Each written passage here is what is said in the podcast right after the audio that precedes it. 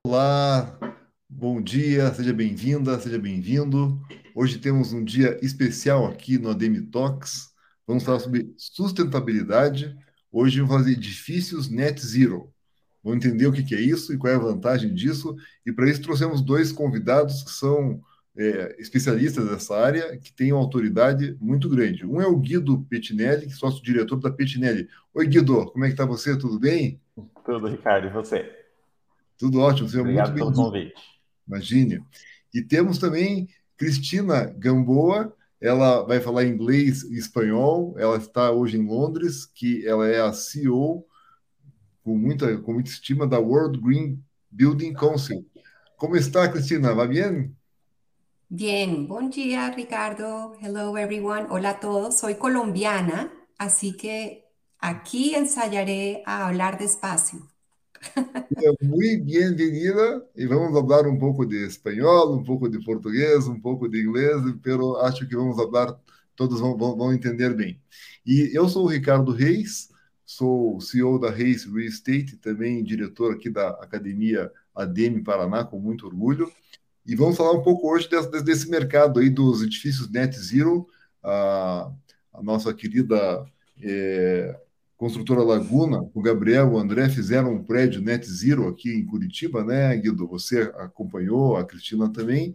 Então, vou passar a palavra. Como que você quer fazer, Guido? A gente passa a palavra primeiro para a Cristina ou primeiro para você? Como que você quer fazer? Acho que pode ser a Cristina primeiro. É, então, vamos fazer uma pequena apresentação né, de, de, de Cristina e quem tiver pergunta, pode fazer pergunta aqui para nós. O Rafael está nos apoiando aqui, manda as perguntas e vai colocando as perguntas na medida do, do, possível. Cristina, está com a palavra, seja muito bem-vinda. Estamos aqui a, a, a aguardar seu conhecimento.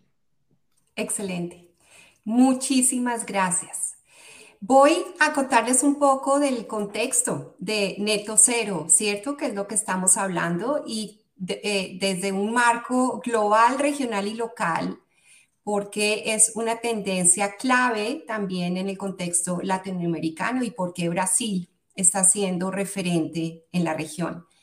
Voy a usar unas diapositivas de apoyo que me van a ayudar a subir en un momento. Y eh, el World Green Building Council es una organización que está en 77 países. Hay 77 consejos de construcción sostenible alrededor del mundo. Nuestra estrategia es transformar la industria de la construcción bajo una visión holística de sostenibilidad que involucra tres grandes pilares. Si me puedes ayudar con la presentación mostrándola. If you could put up the presentation, please. Sí, por, Excelente, ahí estamos. Entonces, muy bien, como ven, es una diapositiva mirando hacia el futuro y ese futuro es brillante. El Consejo de Construcción Sostenible, el Consejo Mundial, el World Green Building Council, es una red que está apoyada en esa visión holística, sostenibilidad que está buscando que la industria ah, eh, actúe en una agenda de innovación en torno a las emisiones de carbono, en torno a la salud y la productividad y el uso eficiente de los recursos. Porque la industria tiene un rol crítico en asegurar que podamos eh, alcanzar el escenario de limitar el calentamiento global a un escenario de 1.5 grados centígrados. Eso es importante para estabilizar nuestras economías, para que nuestras industrias sean competitivas y que para que todos los ciudadanos alrededor del mundo puedan tener una buena calidad de vida. Nuestro enfoque es un enfoque de cambio sistémico, donde vemos que podemos crear esa transición y no solo somos una industria que contamina, sino es una industria que puede generar un cambio muy positivo en la sociedad. Esta diapositiva tiene un poco, eh, digamos, de la estrategia de nuestros GBCs, de los consejos de construcción sostenible, como Brasil GBC, donde lo que hacemos esencialmente es colaborar globalmente para cumplir con los objetivos de desarrollo sostenible alrededor de esas tres grandes áreas de sostenibilidad holística, que es cambio climático, salud, equidad y resiliencia, y recursos y la economía circular. Porque la infraestructura que hoy en día no estés pensando en este tipo de criterios no se considera hoy en día por los inversionistas institucionales eh, y también los formuladores de política cada vez más están viendo que no es una infraestructura que sea de calidad y estamos en una transición para cambiar la industria hacia unos nuevos estándares. Eh, En ah. nuestras encuestas, dime, Ah, Ricardo. não, po- posso fazer uma pequena tradução do que hablaste Sí, por favor. por slides?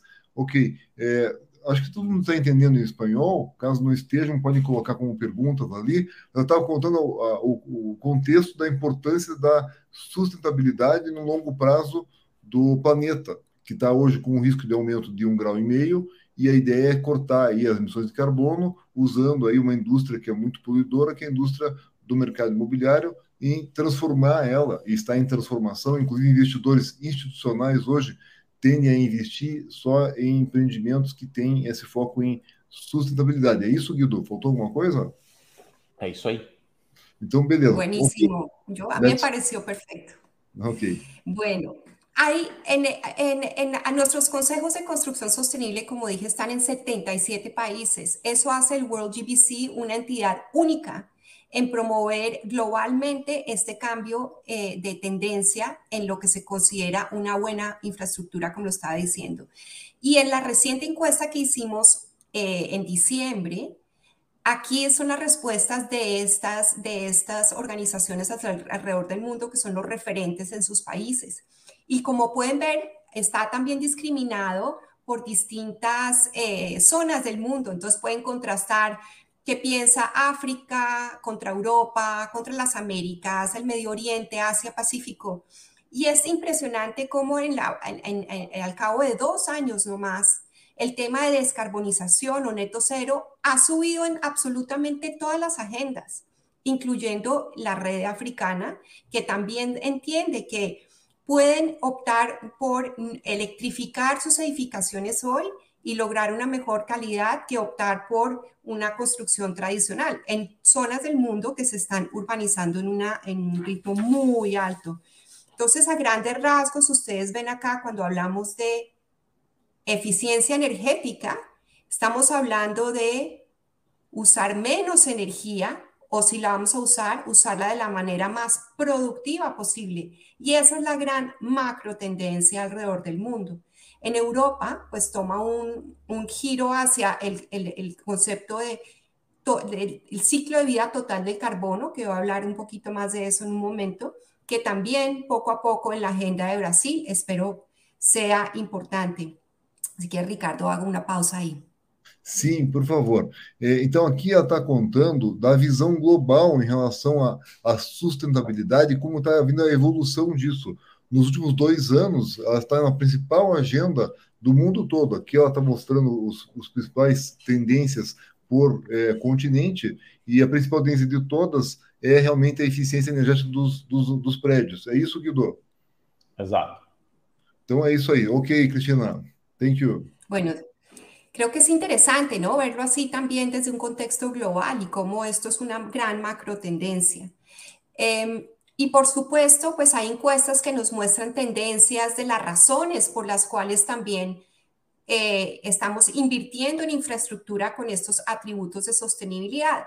Y por supuesto, eh, es interesante que la agenda social, digamos, esta es, digamos, sobre todo en el contexto después de la pandemia, pues es muy importante porque las edificaciones sostenibles promueven también nuestra salud, son más confortables, crean eh, empleos de calidad, también reducen la pobreza energética. Las personas no podemos seguir desperdiciando energía, que es lo que hace la infraestructura tradicional. Y a eso se suma, pues, por supuesto, las razones ambientales que mencioné, el, el escenario 1.5 grados, pero el tercer punto, los beneficios para los empresarios de invertir en edificaciones sostenibles, porque además de reducir los costos operativos, pues están ayudando a mejorar la salud y la productividad de las personas.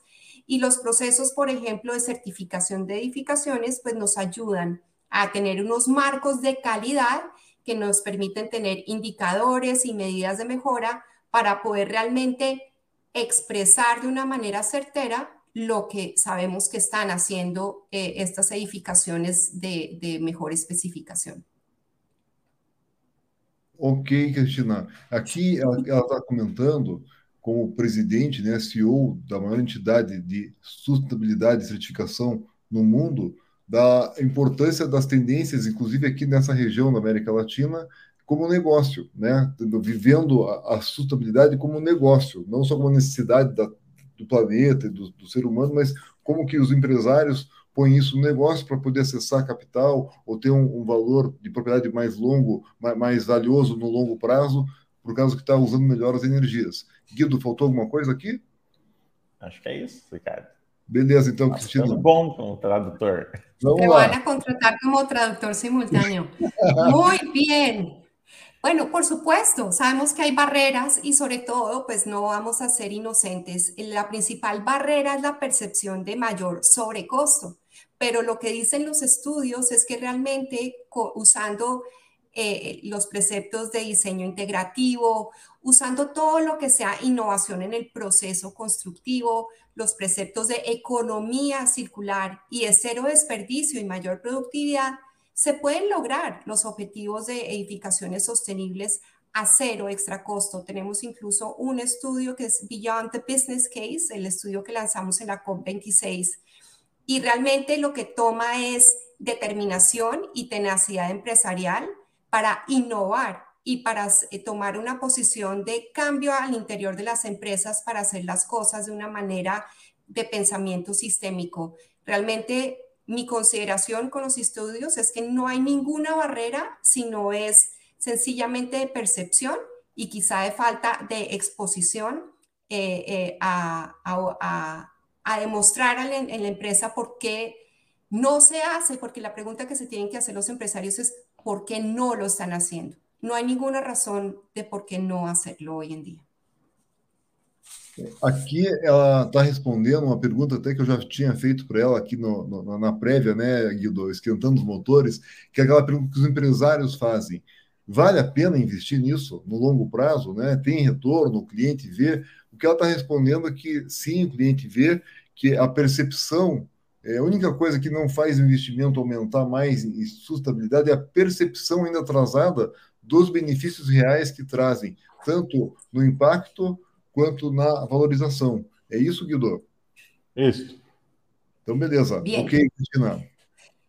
Hay un tema esencial y es que, claro, en este movimiento hay muchos empresarios líderes ¿correcto? Que están invirtiendo en este tipo de edificaciones, pero necesitamos que el sector público nos dé una señal más clara de que la dirección de la futura política pública va a avanzar en este cambio regulatorio donde se va a promover la transición justa, la transición energética, la creación de empleos verdes.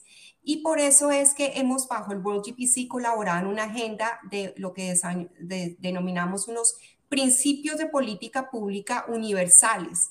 Estos principios los vamos a lanzar ahorita en abril porque este año, dentro del proceso de, la, de, Naciones Unidas de la COP, es el año de lo que se llama el Global Stock Take. ¿Qué quiere decir? Que todos vamos a estar poniendo sectorialmente la información de cómo vamos hacia el Acuerdo de París y queremos demostrar el rol del sector público en cómo ayudarnos en esta transición. Entonces, esto pues tiene un poco, digamos, les queda las diapositivas, las dejo para que se las, las circulen, pero esencialmente lo que estamos diciendo es la acción que la industria está tomando de liderazgo. Eh, necesitamos un poco más de respaldo, de unas señales más claras de política pública y son siete temas universales que son aplicables a cualquier geografía del mundo. Y esencialmente, por ejemplo, aquí vemos en carbono, es también pensar que tenemos que priorizar las edificaciones que ya están existentes y renovarlas en vez de estar solo construyendo nuevas, porque las edificaciones tienen deuda de carbono por pagar. Y en la medida en que se pueda, toca ser más inteligente con el uso de los recursos y tratar de también ayudar a la agenda de resiliencia, porque el cambio climático es una realidad, infortunadamente hoy en día ya el mundo está en una fase de desajuste.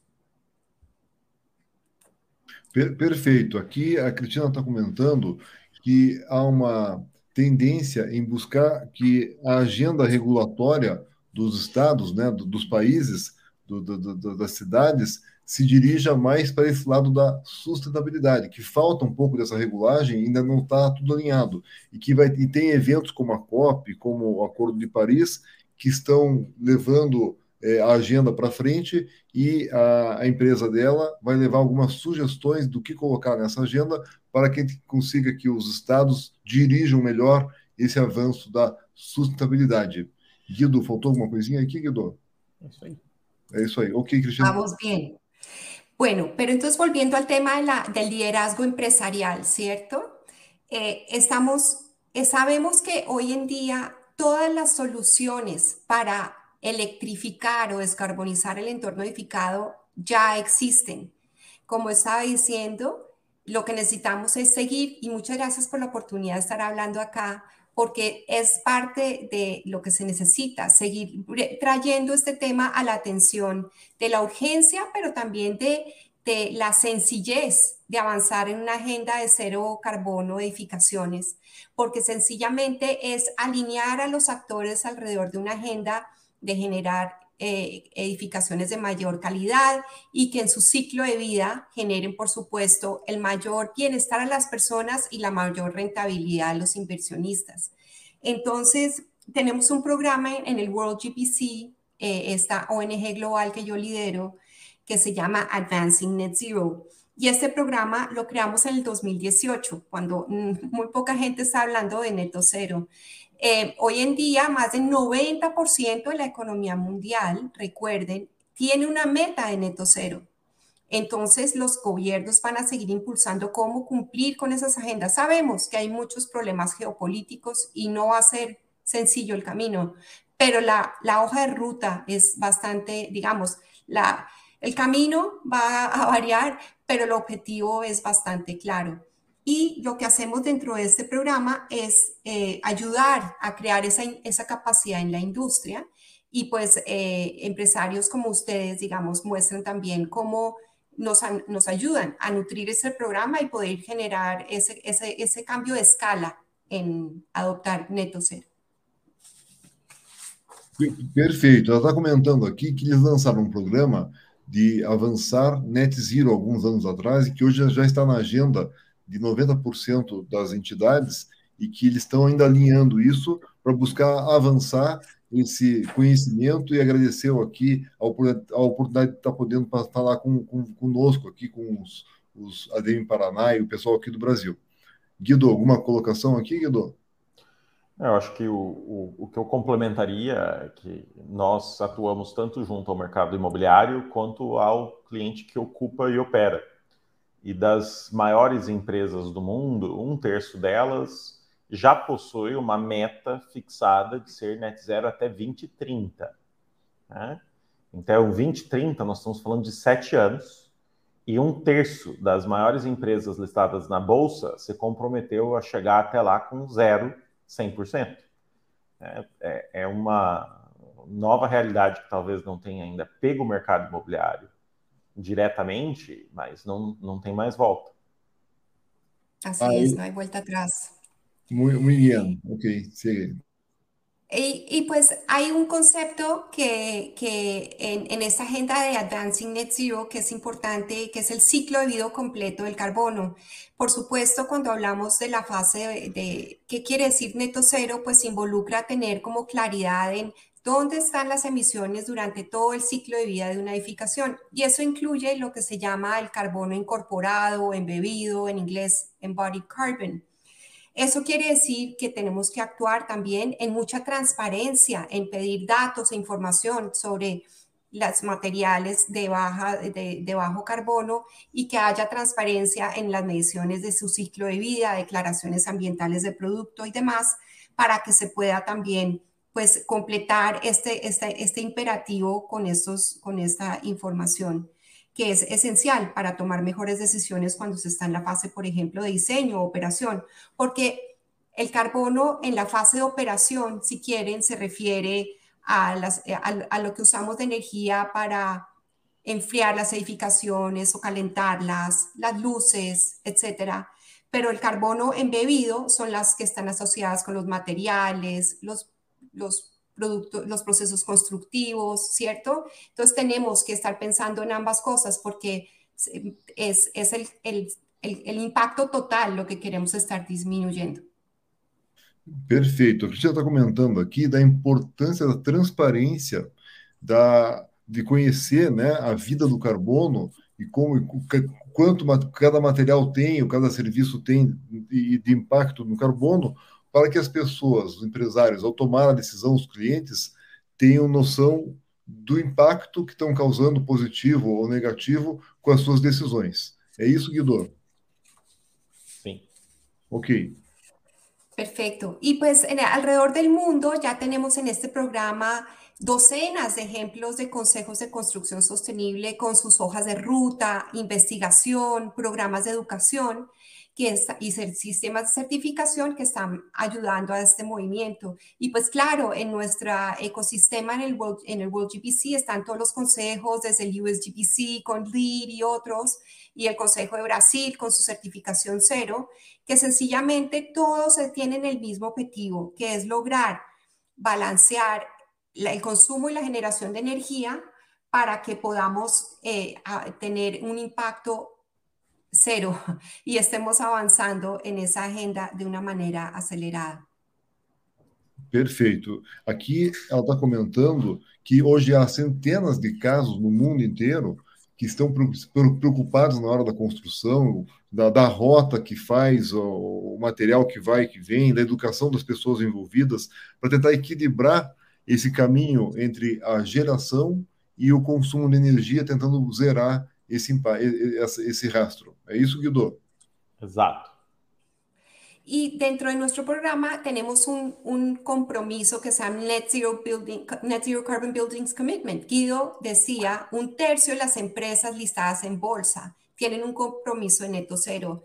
Bajo este programa tenemos un grupo sustancial de empresas que especializadas en industria de la construcción o usuarios de edificaciones nos están, se comprometieron a tener todos sus portafolios neto cero al 2030 en el concepto de ciclo completo del carbono.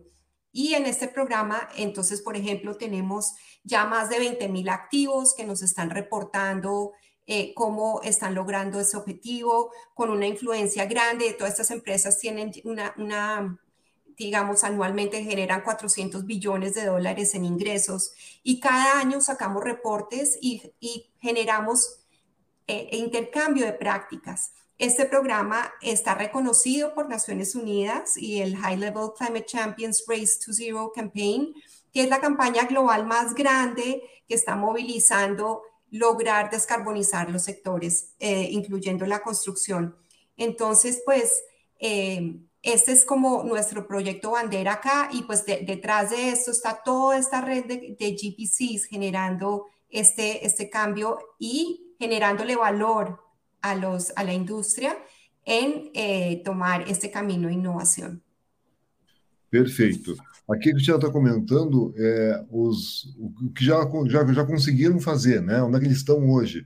Então, hoje estão com quase 20 mil é, ativos, 400 bilhões de receita anual das empresas que estão eh, já comprometidas com esse, esse projeto que tenta zerar até 2030 o, o rastro de carbono. É, alguma coisa aqui, Guido? A gente já tem alguns brasileiros nessa lista. Já temos, inclusive aqui de Curitiba, né? Sim. Com aqui de Curitiba. Ok, Cristina. Muy bien, hasta ahí llegó ahora. La conversación es, si quieres ya puedes bajar. You can take down the slides, please. Eh, la conversación es, creo, ahora que, que Guido nos va a hablar, cómo podemos seguir generando colaboración entre todos los eslabones de la cadena de valor de la industria para que este tipo de mejores prácticas ayuden, ¿no? También a la industria en Brasil a eh, generar empleos de calidad, a generar un mejor impacto social y, por supuesto, pues las mejores expectativas de productividad y rentabilidad empresarial. Muchas gracias. Perfeito, Cristina. Muito obrigado. Hablaste muito bem, entendemos todo o que pode falar. E agora eh, passamos a palavra para Guido fazer sua pequena apresentação também para dar o contexto, nos dar o contexto do que está acontecendo, né, Guido? Rafa, obrigado aí, viu? Obrigado, Ricardo. É, vocês veem a minha tela aí? Sim. Então tá bom. Eu vou rapidinho aqui, eu acho que é mais trazer isso para o contexto brasileiro. É, quando a gente fala de green building, a gente naturalmente associa isso a certificações. É, eu acho que eu começo falando da certificação é uma consequência. Uma consequência do quê? De ter um prédio que tem um desempenho melhor. Bom, a gente pode melhorar, melhorar, melhorar, melhorar, melhorar, mas qual é o máximo que a gente vai conseguir chegar? É o zero. Por isso que o zero é um conceito tão importante. Né? É o prédio que, que gera toda a energia que consome, que trata 100% do esgoto que gera, que recicla 100% do resíduo que produz. E isso é importante por quê? Porque o Brasil é, já se destaca quando a gente fala de edifícios sustentáveis. Somos o quinto país com o maior número de edificações uh, que buscam uma certificação como o LEED. Mas no zero, a gente teve a oportunidade de começar bem lá no começo. Então, é, o, o, GBC Brasil e o selo Zero Energy foi um dos primeiros uh, a se estruturar e lançar isso, junto com países como Canadá, uh, entre outros, mas o que está acontecendo no Brasil realmente mostra né, que estamos trabalhando com o estado da arte quando falamos desses conceitos. A principal evidência disso é os projetos que eu vou mostrar para vocês. O primeiro edifício LEED Zero Energia no mundo e o primeiro edifício LEED Zero Água no mundo são curitibanos né, estão em Curitiba, a sede da Pitnelli e o Eurobusiness. O Eurobusiness é uma incorporação imobiliária, é um, é um prédio construído para ser vendido, para ser alugado, aí é um prédio zero água porque fechou a conta. Né? É, nós, é, eu gosto de dizer, por que, que o Brasil é um lugar tão fértil para esses edifícios conceito zero? Porque aqui não é frio demais, nem calor demais, principalmente no sul do Brasil, porque a gente recebe uma quantidade bem boa de chuva e porque a gente recebe uma quantidade bem boa de sol. Então, é aquele lugar onde né, as condições são ideais e você junta uma cidade com, com, uma legislação progressista como é de Curitiba, que já exige uma série de coisas, e é isso que faz Curitiba se tornar uma referência. Curitiba hoje tem um número maior de edifícios residenciais buscando certificação do que São Paulo e nós somos um oitavo do tamanho do mercado de São Paulo.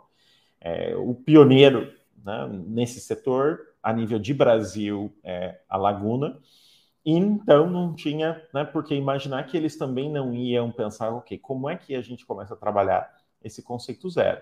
É muito mais difícil implementar o zero no empreendimento imobiliário residencial, que é a principal área de atuação deles, mas quando chegou a oportunidade de construir um espaço conceito, que eles né, hoje batizaram de Galeria Laguna, é um prédio que foi concebido para ser zero energia, zero água, zero carbono, zero resíduo, que já é certificado LEED Platinum e certificado LEED Platinum com a maior pontuação LEED do mundo, prédio mais sustentável do mundo. É, né, a filosofia é essa. Né? O objetivo nunca é a certificação. A certificação é uma consequência natural se você construir um prédio excelente, que fornece conforto de verdade. Por que, que isso é importante? Porque o que você está fazendo é agregando valor. Né? Se você constrói um produto de qualidade, você se torna mais competitivo. Se você aprende a fazer mais com menos, entregar mais conforto e bem-estar, entregar mais eficiência pelo que custa convencional, você se torna né, mais competitivo, mais atraente. E né, a Galeria Laguna é o laboratório, é o showroom, é o lugar onde você testa essas novas tecnologias, é o lugar onde você uh, uh, aprende. Uh, e você tem certeza que o que você está aprendendo aqui, você pode ter certeza que logo, logo está refletindo nos produtos que vem pela frente. Né? É, o, o, o da Laguna é um prédio que busca certificação LEED e WELL. Né? E se a gente pegar ali, a gente fez um estudo para o IWBI, que é o International Well Building Institute, é, qual foi o custo de certificar esses edifícios residenciais no Brasil? É, a gente está falando de uma média de 0,9% de custo adicional de obra. Por que, que isso é importante? Né? Porque na construção civil, tradicionalmente, a gente se preocupa com custo. Né? É, a pergunta também tem que ser qual é o valor que isso entrega. Né? Você pega um edifício residencial que atende o mais alto padrão de qualidade internacional, lead e well para eficiência e conforto, e o quanto que eu estou adicionando ao meu VGV, o quanto que eu estou valorizando o meu imóvel, como que isso se compara com um custo de 0,9%. A Laguna é um grande exemplo, eu vou mostrar rapidamente outros exemplos. Né, o, a, o, o, grupo adventista, as escolas adventistas no Paraná, hoje tem todas as suas escolas, são 26 escolas e uma universidade operando zero energia, certificadas pelo selo brasileiro GBC Zero Energy. É um, um, um, uma instituição que está preocupada com a viabilidade econômica da sua operação. Não é um pessoal construindo para vender ou para alugar. O que interessa para eles é fecha a conta, qual é o payback disso. E se você faz uma e mostra viabilidade, tem por que não fazer duas, três, quatro, cinco? Se viabilizou em uma escola, vai viabilizar em todas as escolas. Eu acho que o Brasil se posiciona na frente também fazendo o quê? Dando escala, trazendo escala para a aplicação desse conceito. Né? É, eu estou destacando o Paraná porque o Paraná é um destaque. E Curitiba lidera o Paraná e o Paraná lidera o Sul. E o Sul do Brasil é para o Brasil o que a Califórnia é para os Estados Unidos. Um exemplo disso, o primeiro lead zero carbono do Brasil é De Paolo e Panassolo, um escritório de advocacia em Curitiba. A gente acabou de inaugurar semana passada, né? quem, quem tiver interesse pode buscar o vídeo da inauguração, é, a gente compartilha, mas já está no LinkedIn. A primeira loja Porto Belo Shop do Brasil, Lead Platinum, Lead Zero Energia, GBC Zero Energy, está em Curitiba. E por que Curitiba? Porque Curitiba de uma certa maneira, tem essa vocação. A gente entende Curitiba como um lugar onde sustentabilidade é um tema muito forte, que fez parte do legado do Jaime Lerner. A cidade está se posicionando novamente como uma referência e, e a Meca. Os projetos inovadores que nem o Erastinho, um prédio já certificado LEED Gold, Well Gold, e uh, está sendo instalados painéis fotovoltaicos, quem passar ali na frente vai ver quase uh, ah, 6 mil metros quadrados de painel fotovoltaico sendo instalado no, no estacionamento. A primeira unidade da Coca-Cola no mundo certificada LEED Zero Energia, LEED Zero Carbono, uh, é em Uberlândia, Minas Gerais. A primeira unidade da Dupont no mundo, em São Paulo, já LEED Gold, Well Platinum, LEED Zero Energia, LEED Zero Carbono. Né? E a gente fazendo uma dúzia de Sicredes pelo sul do Brasil, entre Rio Grande do Sul, esse é um projeto de Pelotas, mas vários aqui no Paraná, Maringá, Cândido Rondon, é, Jandaia do Sul, é, é, é Medianeira, é, o Cicred adotando esse conceito e fazendo como os adventistas levando a escala. É, por último, é, é um projeto que a gente concluiu recentemente, que é o Parque da Turma da Mônica é, também, né, lead zero energia, lead platinum. Por que, que né, eu trago isso? Porque isso não está acontecendo em Londres, isso não está acontecendo em Dubai, isso está acontecendo no Sul. Isso não acontece nessa escala se a conta não fecha. Né?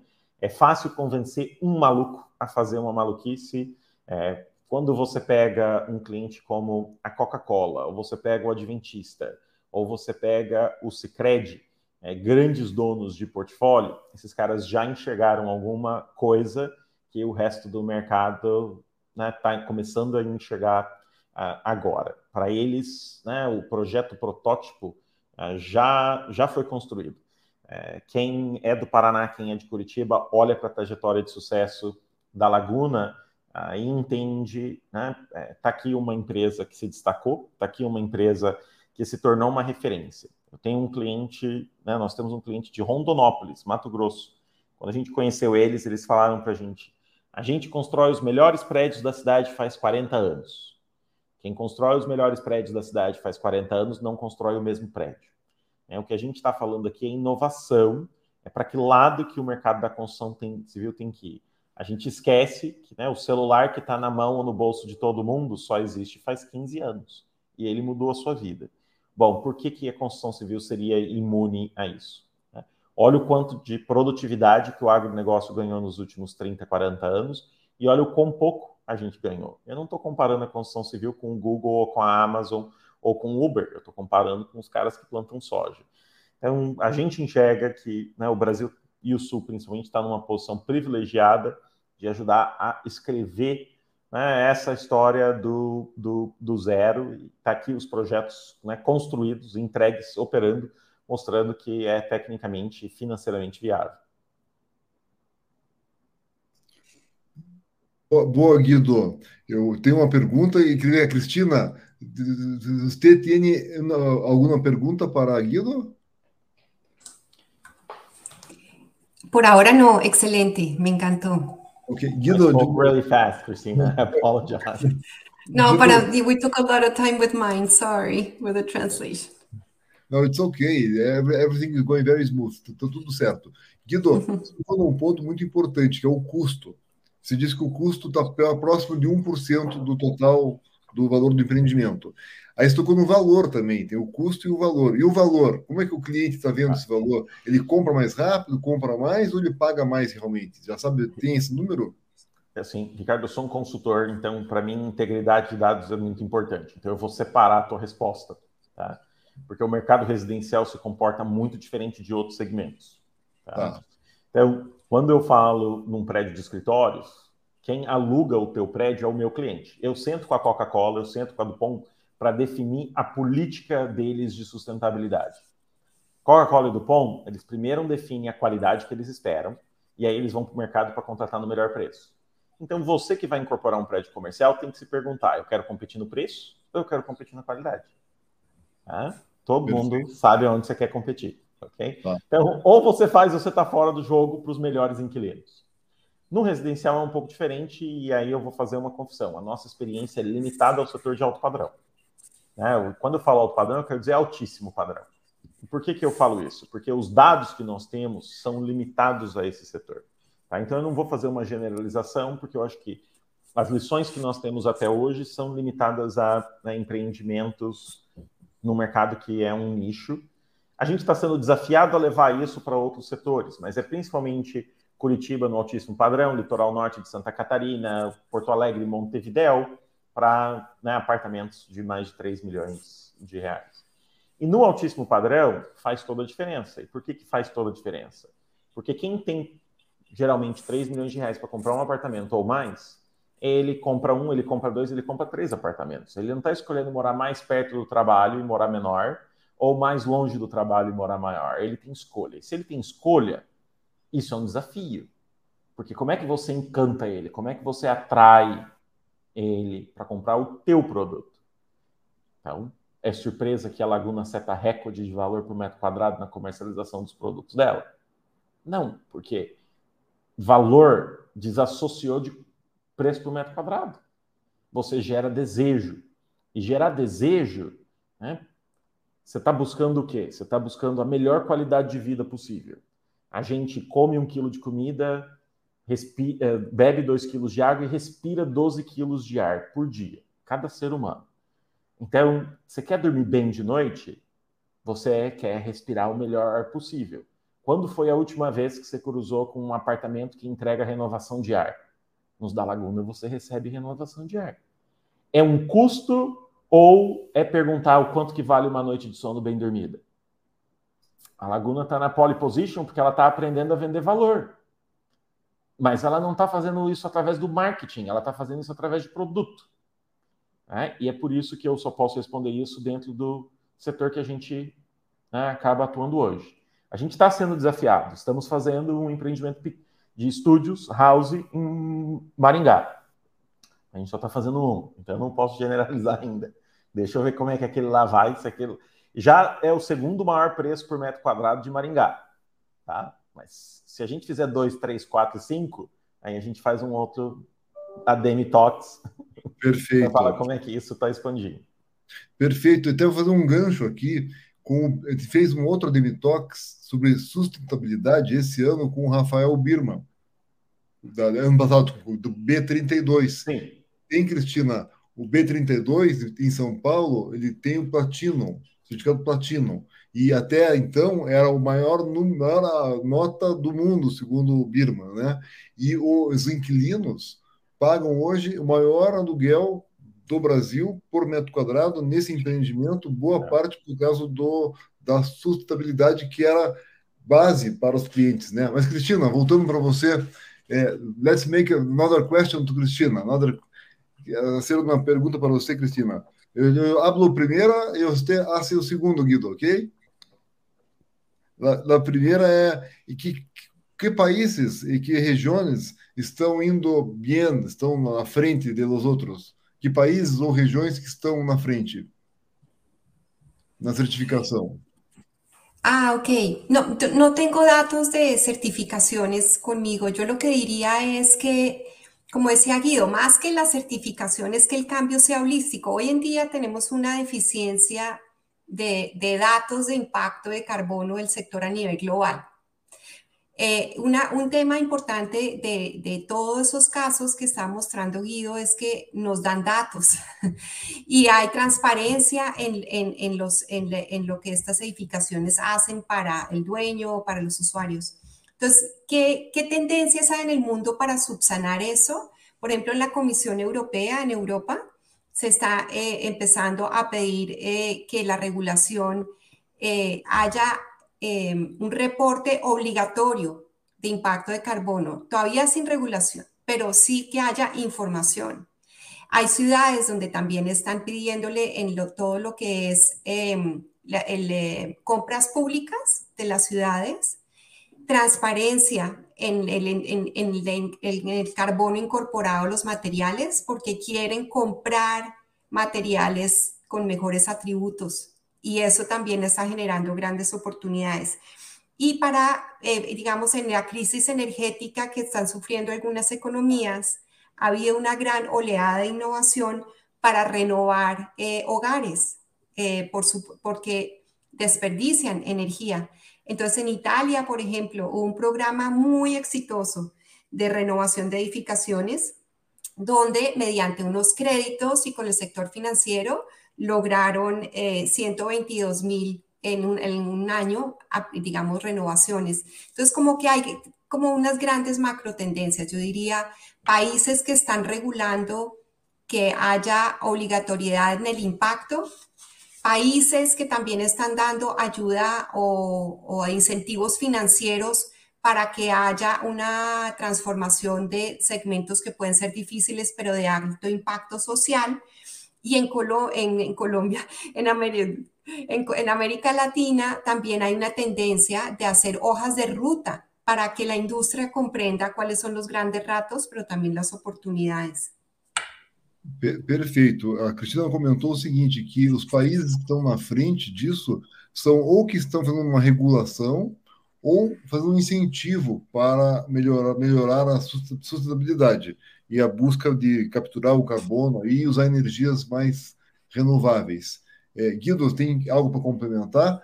Se não é, tiver... do, do, do, ponto de vista, né, acho que surpreende a maior parte das pessoas saber que o Brasil está no quinto lugar. Tá? Mas depois dos Estados Unidos, que é onde nasceu isso, o segundo é a China. E eu acho que isso não surpreende ninguém. E, e o que, que move isso na China? Ou um problema crítico com qualidade do ar.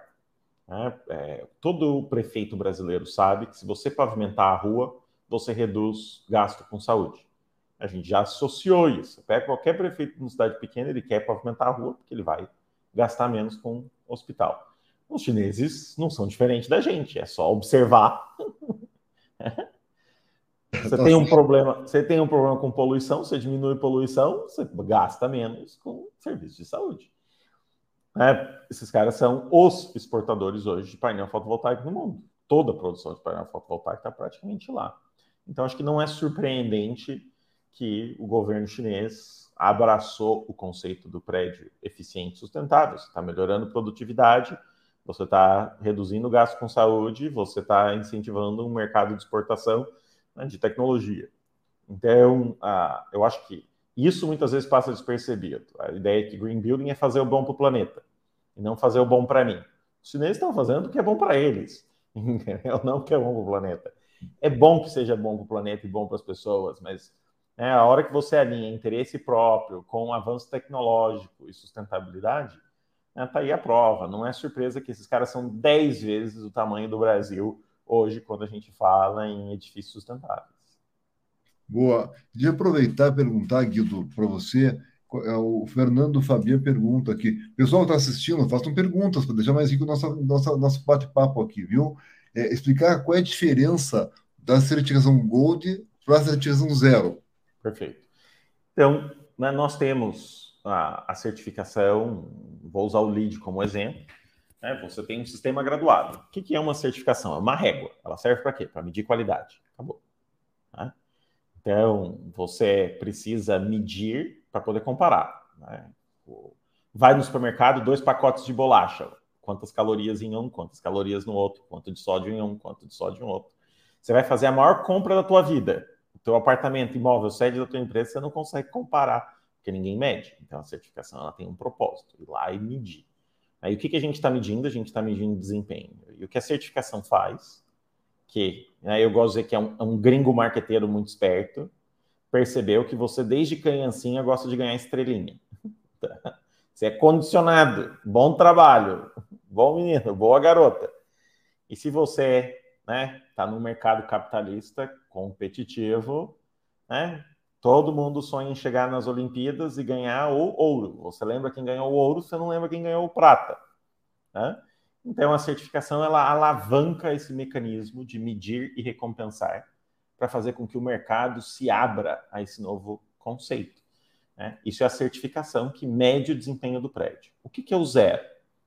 Aqueles prédios que são eficientes, mas além de eficientes, geram toda a energia que consomem, ou tratam 100% do esgoto e buscam uma fonte alternativa de água, ou reciclam mais que 95% de todo o resíduo que gera na operação, não na obra, na operação, todos os dias. Tá? Esses empreendimentos estão hoje redefinindo o que é inovação, o que é possível no setor da construção civil. Então, você pode ter um prédio certificado prata, ouro, platinum, que é o mais alto nível de certificação, que mede o desempenho, o quanto que nós reduzimos. Por que, que isso é importante? Porque tudo aquilo que eu deixo de consumir de energia, tudo aquilo que eu deixo de consumir de água, tudo aquilo que eu deixo de gerar de resíduo, eu deixo de ter que comprar em painel fotovoltaico, eu deixo de ter que tratar de esgoto, eu deixo de ter que reciclar. Então as duas coisas vão juntas. Mas de um lado eu estou medindo o quanto que eu estou reduzindo. E do outro lado eu estou recompensando aqueles que estão falando, e quer saber de uma coisa, reduzir não é o suficiente. Eu vou um passo além. É, é a novidade. É o desafio de verdade hoje? Como é que eu cravo o zero? Muito, very good. Ah, queres falar algo, Cristina, sobre isso? A pergunta da diferença de certificação Gold para certificação zero está bem?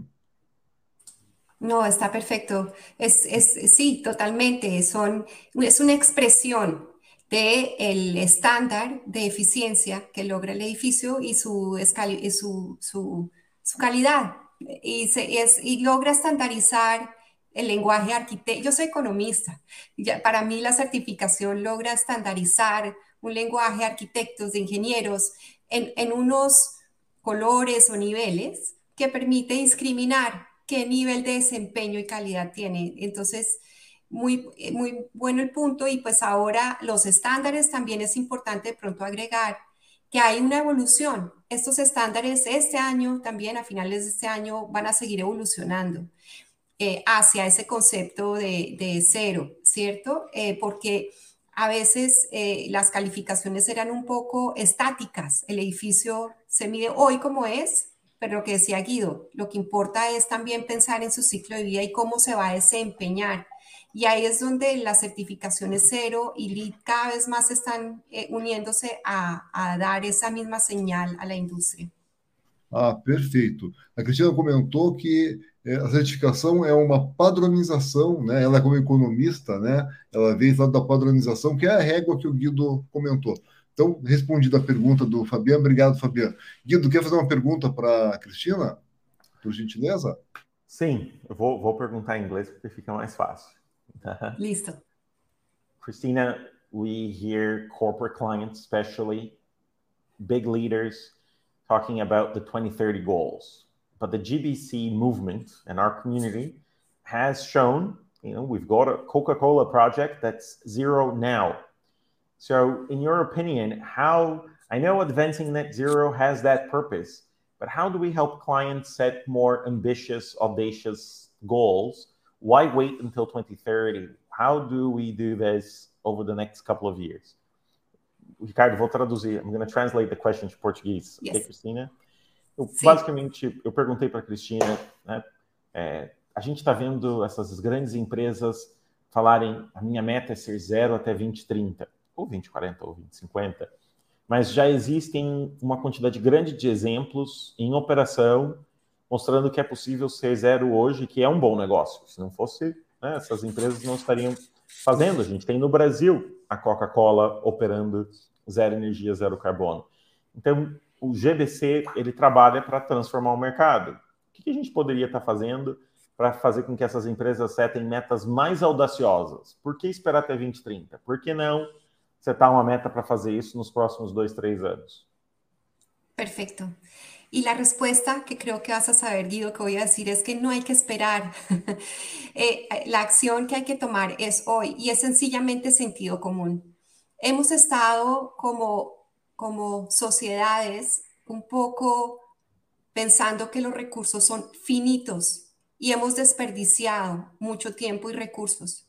La transición energética, por ejemplo, hacia las renovables, nos está diciendo que Hoy en día la energía renovable está en el punto más bajo de su historia y es hoy en día incluso más barata que aquella de, combustibles fósiles. Es una tecnología. Los combustibles fósiles es un commodity, es un bien primario. De alguna manera eso está pasando con las edificaciones. Las edificaciones que están ahorrando hoy en su fase de operación y se renuevan para hacer eh, a estar eh, en esta ruta de neto cero o se diseñan para hacer con los más altos estándares, sencillamente van a ser activos que van a tener mayor prima de valorización y que van a estar listos para toda esta discriminación que están haciendo las empresas de sus inversiones a escala inmobiliaria. Entonces, claro, todavía a veces el, tema de, la inversión puede ser eh, dual, ¿cierto? Ah, pero para, pero sencillamente hay un imperativo y es todos los flujos de inversión inmobiliaria hoy en día ya están viendo que edificaciones que no, están de, no son de altos estándares tienen la posibilidad de volverse activos de muy baja valorización. Con el cambio climático, por ejemplo, los activos que están en todas las costas tienen mayor riesgo de desvalorizarse porque no, no, no están listos para el cambio climático y también todo el riesgo corporativo y las tendencias de inversión ESG o Environmental Social Governance, ASG, lo que lleva es a que, por ejemplo, 40 de las firmas institucionales más grandes del mundo, ESG, la inversión ESG es su top of mind, es su prioridad. Entonces, el momento de, es hacerlo hoy. Si hoy ustedes no están aprendiendo a hacer edificaciones de alto desempeño energético. ¿Qué quiere decir? Que no desperdicien recursos y ahorren energía. No van a estar listos y no van a estar ser competitivos en un mundo donde discrimina entre activos y los activos que no son net zero ready sencillamente no van a ser parte de los portafolios de inversión inmobiliaria. Perfeito, Cristina. Quer, quer traduzir, do que eu traduza? Não, traduz e depois eu faço o complemento. Tá bom. É, é, o que ela comentou foi o seguinte, que os investidores, de forma geral, hoje estão muito preocupados com essa parte da sustentabilidade. As 40 maiores empresas do mundo hoje, elas basicamente ESG é a maior tendência que elas têm na cabeça. Inclusive, teve a Demijuris semana retrasada sobre ESG. Quem não viu pode, pode, pode entrar ali no site ou no, no na, na em Paraná, no Instagram, você consegue ter acesso lá à gravação no YouTube também. E ela comentou também o seguinte, que por que estão investindo tanto em ESG e sustentabilidade? Por causa da valorização. No longo prazo, a valorização desses empreendimentos é muito maior do, dos que não estão nesse setor, porque eles têm causando muito desperdício. Prédios mesmo novos ou prédios antigos, que ela comentou na resposta anterior, os prédios já prontos também podem se é, retrofitar para buscar diminuir ou até zerar esse impacto aí do, do carbono. E basicamente é o fluxo dos, dos investidores, dos investimentos, eles estão indo todos para esse lado da sustentabilidade na busca de menor desperdício e maior valorização. É, temos aqui agora, Guido e Cristina, temos apenas cinco minutos. Então, vou, vou passar aqui a ser mais uma pergunta para a Cristina e depois as considerações finais, ok? É, vou, vou, fazer um complemento em relação a esse tema. Né? É, qual é o metro quadrado corporativo, prédio corporativo, com maior valor de locação do sul do Brasil? É em Porto Alegre, é o JBZ. Ah, tá, no sul, no sul, no sul tá. É o JBZ. Eu estou pegando o teu gancho do Berman e o que ela falou do corporativo. Tá? Qual que é o maior de Santa Catarina? É o Primavera Office em Florianópolis. Os dois são lead platinum. O Primavera Office foi inaugurado durante a pandemia, é um prédio de escritório lotado. Tá? Não tem um metro quadrado disponível para locação. Né? Por que, que eu digo que isso é importante? Quem que define aonde vai ficar a sede de uma empresa? Que prédio que vai ser dessas grandes corporações? É o gerente de facilities, certo? E qual é o, o que motiva? O que, que faz com que o gerente de facilities pule da cama todos os dias? Ele quer ser promovido para diretor regional de facilities. ele trabalha numa grande corporação multinacional, ele sonha um dia ser diretor Américas Facilities. Ok? Mas o CEO dele estava lá em Davos e ele declarou que a empresa vai ser net zero energia, net zero carbono até 2030. Okay? E esse gerente quer ser promovido. Então, o que, que ele tem que fazer? Ele tem que entregar resultados que aproximam a empresa desse objetivo. Então, quando ele vai escolher onde ele vai colocar o novo escritório, a sede ou a expansão, o que está passando pela cabeça dele hoje? Essa decisão de ir nesse prédio me aproxima ou me distancia do meu objetivo? E o objetivo da empresa é ser net zero, mas para eu ganhar minha promoção, agora eu sou medido em relação àquele objetivo. Tá? E isso eu acho que é, em termos práticos, o que começa a chacoalhar o mercado imobiliário. Nova York tem 10 milhões de metros quadrados de escritórios vazios hoje. Pode pegar e entrar na internet e checar, você vai ver lá, 100 milhões de pés quadrados. Eu arredondei para metros quadrados 10 milhões. Isso significa que você tem uma sobre-oferta enorme. Mas você tem que se perguntar o que está passando pela cabeça do cara que é gestor de facilities dessas empresas que estão todas declarando objetivos de ser zero daqui sete anos ele está falando, eu quero ser promovido, se eu quero ser promovido, eu tenho que colocar minha empresa onde? No prédio que consome menos energia, que gera menos emissões, que é, tem a possibilidade de ser zero, num período de tempo que é no máximo sete anos. Ninguém quer esperar sete anos para ser promovido. Ele quer fazer isso nos próximos dois ou três. Tá? Então, e, colocar... Correto. Y, y, and there is also, y también está toda la tecnología a favor de esto. Está todo lo que son los Building Management Systems, está, o sea, no hay barrera y realmente es, son cosas que desde la perspectiva empresarial es insólito. Si no se invierte sencillamente hoy en no ser una empresa que sea eficiente y que ahorre recursos, eh, que desde el agua la energía, el agua también es energía. Entonces, hay toda una innovación tecnológica, hay un montón de mercado, un montón de competidores, un montón de oferta donde escoger. Es que ya estamos hablando de un mercado consolidado, no estamos hablando de algo que no existe. Hoy lo que yo vi que me llena de entusiasmo son todos esos proyectos de los más altos estándares en Brasil y ese liderazgo. Realmente lo que, lo que queremos es, claro, que, que destacar a estos constructores, pero que haya millones de empresarios que estén haciendo esto mismo, porque es beneficioso para toda la sociedad. Perfeito. Estamos encerrando já. Eu queria só traduzir o que a Cristina falou, que hoje não tem motivo mais para não estar se inserindo nesse mercado da sustentabilidade, porque o valor está aí, o dinheiro está aí e a tecnologia também está aí. E o conhecimento já está amplo, não é uma novidade mais, já está batido, né, Guido? Então, Guido, vou passar para você fazer as suas considerações finais e depois para a Cristina fazer as dela, por gentileza. Guido, pode, pode fazer. Como a gente está falando aqui na ADM Talks e estamos falando com a ADM Paraná, é, me sinto privilegiado de ter começado a empresa em Curitiba. Se não fosse em Curitiba, a Petinelli não seria o que a Petinelli é hoje. E, e escutar do pessoal de fora do Brasil que o, o Paraná é para o Brasil, que a Califórnia é para os Estados Unidos, que a gente fala de green building, é, é prova disso. Então, é, acho que a minha mensagem é: nós temos algo muito especial na mão, como paranaenses curitibanos. Está na hora da gente tirar proveito disso. Excelente, Guido. Nós estamos num lugar, é, Curitiba realmente é um, é um, é um marco aí na sustentabilidade. Ficamos muito felizes de estar com o primeiro prédio zero aí, aqui em Curitiba. Cristina, suas considerações finais, por gentileza, as considerações.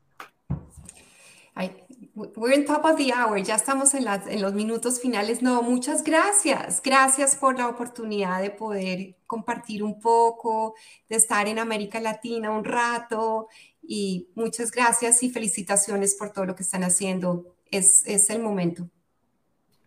Nosotros que le agradecemos, Cristina, Você, a, a, a, nossa convidada mais importante globalmente nosso ADM Talk. Estou é, muito gosto de tê-la cá e ser uma mulher em um cargo tão alto, numa entidade tão alta.